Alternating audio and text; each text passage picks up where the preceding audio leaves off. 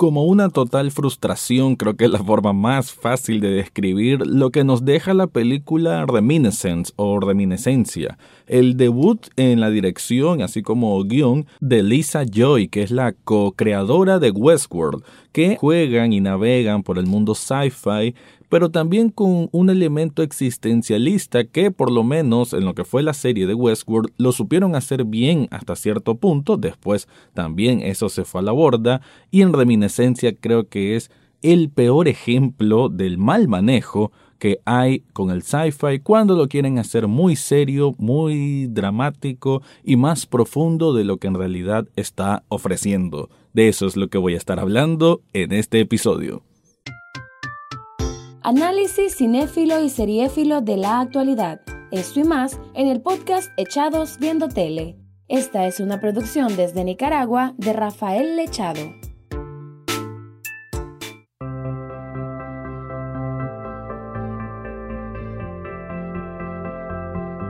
Bienvenido o bienvenida a un nuevo episodio de Echados Viendo Tele, el espacio para escuchar críticas, comentarios, opinión del mundo de las series y algunas veces de películas.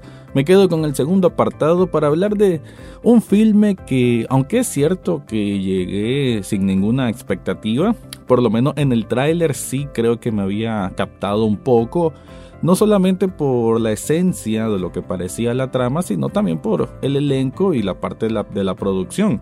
En el elenco tenemos a Hugh Jackman, que es un actor muy, muy correcto, creo yo, ¿no? Muy, eh, muy variable en cuanto a sus funciones como actor. Ha hecho desde musicales hasta películas de acción. Muchos lo recuerdan obviamente por toda la saga de Wolverine, pero también ha hecho otras producciones muy, muy interesantes y creo que es un actor que cumple muy bien en lo que se le ponga. Y creo que aquí no es su culpa de la película sea tan, pero tan mala. Y de hecho hace tiempo, hace tiempo que no miraba una película que fuese tan, tan pésima en todo lo que quiere ejecutar. Porque se me hace difícil rescatar algo. Creo que las actuaciones y, y, por poco, pues a Hugh Jackman no me puedo quejar de lo que hace en esta película porque simplemente no hay más que pueda hacer. El guion, eso es lo que ofrece. Y en resumen, es una historia sci-fi que lo mezclan con el estilo noir, que hasta ahí todo bien, ¿no? Un poco a lo Blade Runner, si se le puede ver de alguna forma, ¿no? En este sentido detectivesco, pero también con aquel aquella especie de romance poético en, la forma de, de, narrar lo que está ocurriendo, ¿no? Lo que es una historia que tiene que ver con, en este caso, con un hombre que tiene una máquina que hace que las personas que entran en esta máquina, que es una especie de bañera, y que le conectan algo en el cerebro, pueda acceder a memorias para recuperarlas o simplemente para volverla a revivir. Hasta ahí digamos que eh, todo bien, ¿no? El aspecto futurista. Esto está situado en Miami, en un lugar unos años en el futuro. Un Miami que por cierto, entre las tantas, tantas cosas que esta película tiene sobrado, porque es una película que quiere incorporar tantos elementos que todos sobran, ninguno tiene cohesión con el otro y simplemente es un almanaque de historias desperdiciadas y muy mal juntadas y muy mal ejecutadas como dije anteriormente. Entre eso entonces está un Miami que está inundado porque bueno, cambio climático y demás y que ese elemento de que creo que en el sentido de las películas noir tiene que ver mucho el, aspecto de la ciudad, ¿no? las luces tenues en las noches, eso es algo de lo que le da mucho carisma y personalidad pues a una película noir. Aquí quizás lo quieren hacer con esto de las calles inundadas y literal a veces parece Venecia porque tienen que moverse en bote de un lugar a otro. Em, todo esto no, en ningún momento termina de, de funcionar en el esquema de la trama que quieren, que quieren contar, en el esquema argumental de lo que quiere contar esta película, jamás esa, ese aspecto de que la ciudad esté así funciona para una solución lógica a lo que se quiere contar. Pero bueno, la trama como tal es entonces este hombre que tiene esta máquina, que tiene su mejor amiga, interpretada por Sandy Newton, que es una actriz también muy muy buena, que es de Westworld, dicho él también, y que también está desperdiciada en la película. Pero bueno, él trabaja con, en esta máquina para esto. Después entra una mujer súper deslumbrante, ¿no? Su presencia, una femme fatal, como se le está describiendo en, en, la mayoría de los sitios de críticas, que ella llega con un pasado extraño, que quiere buscar unas llaves, porque no recuerda dónde las dejó, pero este hombre, el protagonista, que es Hugh Jackman, queda encantado con ella, tiene una relación con ella y después ella desaparece dejándolo a él con este esa pesadez de qué pasó, por qué hice algo mal yo, ella está involucrada con algo peligroso o no.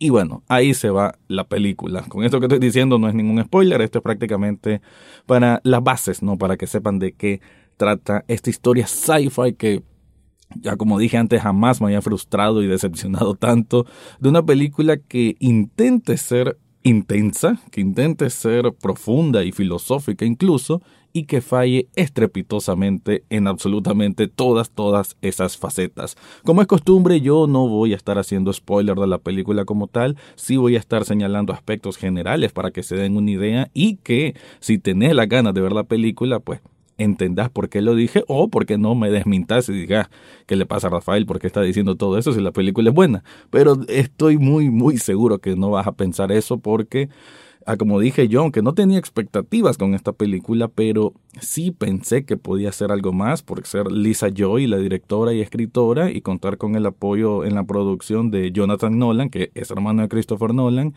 pero no, Parece que desde que sacaron la tercera temporada de Westworld, que pues desgraciadamente eh, es la peor de, de, todas, la primera, bueno, para mí la primera es muy, muy buena, la serie prometía mucho, y, pero con esa tercera temporada se nota que ya las ideas no las podían madurar a un punto que tuviese una razón coherente, ¿no? Para, para poder hilvanar ideas y creo que esta película demuestra que quizás el talento de Lisa Joy junto a Jonathan Nolan ya no sé, necesitan tal vez un, un reset para volver a empezar, para volver a hacer algo mejor, pero sinceramente con Reminiscence no lo lograron en absoluto. Así que en la segunda parte voy a ampliar un poco de esto, no te preocupes, va sin spoilers, y antes de llegar a eso, te quiero contar algo.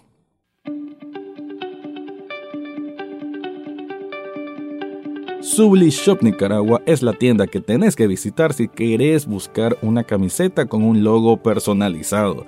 Puede ser de un equipo de fútbol, puede ser el escudo de ese equipo de fútbol que tanto te gusta, puede ser el nombre de una banda de rock, de metal o una banda de pop, ¿por qué no? O bien alguna imagen que represente una película o un anime. Y no solamente tiene que ser un logo plasmado en una camiseta, también puede ser en un cojín, en un termo, en algún accesorio para celular y muchos, muchos artículos más. Yo tengo muchas piezas de ellos, no me puedo quejar en absoluto, sobre todo porque tienen una atención personalizada muy buena.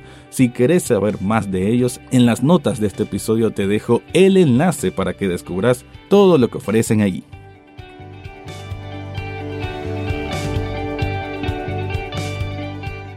Continuando entonces con la terrible decepción que es Reminiscence, tenemos entonces a este hombre, a este Hugh Jackman, que de hecho es tan X la película que ni siquiera voy a decir los nombres de los personajes porque no importa, ninguno es memorable. Y tenemos entonces a Hugh Jackman que en toda la película él va narrando lo que va ocurriendo. Y bueno, un, aspecto que también le da mayor peso, o lo que uno creería que le da mayor peso a esta película, es que la banda sonora adivina de quién es. Ramin Yawadi. No sé si lo estoy pronunciando bien, pero si te suena ese nombre es porque no es nada más ni nada menos que el que compuso la música de Juego de Tronos. Imagínate, el que hizo la música de Juego de Tronos, que creo que desde entonces no participaba en otra obra, decidió confiar en Reminiscence, decidió confiar en Lisa Joy para una obra que seguramente en su producción o en su eh, en su planteamiento, ¿no? Antes de que se hiciera la película, parecía como, wow, la nueva gran obra del sci-fi y pues es desgraciadamente poco más que basura, porque así lo puedo definir rápidamente. Entonces, la narrativa, mejor dicho, la narración que hay, la voz en off, pues que encontramos durante toda la película es Hugh Jackman haciendo estas como especie de reflexiones con esta música, así que quizás tiene un toque medio jazz, porque también entre los otros, como lo mencioné antes, elementos que esta película quiere poner solo para hacerla más guau, para hacerla más impresionante, es que de pronto, literal, vamos a ver a hombres con sombreros sombreros Panamá, se les conoce, ¿no? Estos sombreritos blancos, o sea, muy de años 30, 40, no sé, que, que digamos un poco de la de la fuente en que bebe el estilo noir. Entonces, eh, o sea, de, la nada, una situación futurista, ya lo mencioné, y pero tiene estos elementos como que es en los años 30 y algo así, incluso en la parte musical.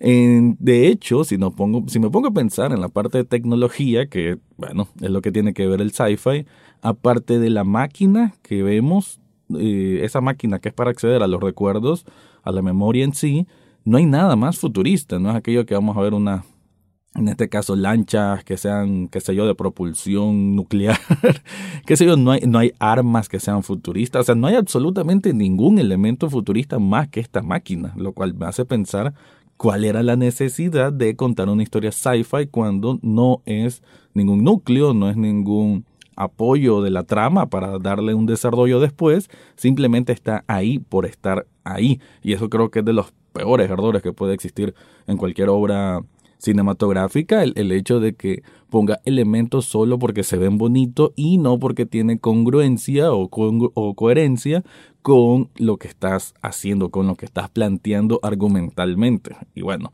como lo dije, esta película tiene mucho, mucho de eso. Son casi dos horas de duración, lo que se me hace extremadamente largo porque Sinceramente, a los 45 minutos de la película yo ya estaba apartado completamente, ya no me interesaba continuar, o sea, no me interesaba ya qué le pasaba al personaje, que se iba a descubrir qué pasó con esta mujer o no, porque otro, otro aspecto que tiene muy mal es que este romance puro y muy pasional que intentan vendernos de Hugh Jackman con esta femme fatale que conoce así, pues de manera ella llega como clienta, ¿no? A este lugar y ellos tienen un romance así como que muy fuerte, pero no, no termina de ser creíble. Y ese es otro elemento, ¿no? Porque si estás basando tu historia en que este hombre está desesperado por encontrar a esta mujer, pues por reencontrarse con ella, y que en la resolución también de esta trama tiene que ver el, esa pasión que tiene él por ella y cómo él arriesga muchas cosas por, por saber más de ella, no se siente. O sea que la motivación como tal que va moviendo la película o al, protagonista de la película no se siente, es irrelevante y por ende toda la trama que continúa es también irrelevante. Ah, como le digo, es una película que desgraciadamente tiene muchos elementos que se, se desperdician porque creo yo que esto de intentar hacer una historia noir con este aspecto futurista de una máquina que accede a los recuerdos no está malo como tal, pero simplemente el guion no, no daba para más, sinceramente no... Pareciera una idea de bordador, a, a ese nivel lo pongo, ¿no? Porque incluso hay aspectos técnicos, hay aspectos técnicos que tampoco tienen mucho sentido porque y esto es una realidad, ¿no? Hay reglas que se cumplen, aunque sea una historia de fantasía, aunque sea una historia fantástica, eh, perdón, de, ciencia ficción, también hay reglas que se deben cumplir. Como un detalle quizás tonto, pero el hecho de que cuando acceden a la memoria, que acceden a una especie de holograma, y lo que se mira en el recuerdo se mira en tercera persona. Pero ¿por qué se va a ver en tercera persona si uno, o sea, si el recuerdo de una persona lo mira obviamente en primera persona o desde sus ojos? Pero no, la película va alternando cuando conviene en que ese recuerdo se mire desde tercera persona, literal como que estuviesen viendo una película, o cuando ese recuerdo se excede como que es realmente esa persona lo que vivió desde sus ojos, ¿no? Ese detalle y con muchos otros detalles son los que tiene muy, muy, muy mal.